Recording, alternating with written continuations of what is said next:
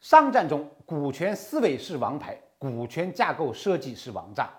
股权架构设计做好了，炸掉公司发展中的障碍；股权架构设计做坏了，炸掉了你自己。要想发挥王炸的正向作用，股权架构设计必须避开四大陷阱。陷阱一：股权平均分配，股东之间的股权比例均等，没有老大，决策难，价值利与利益不匹配，引起了利益纷争。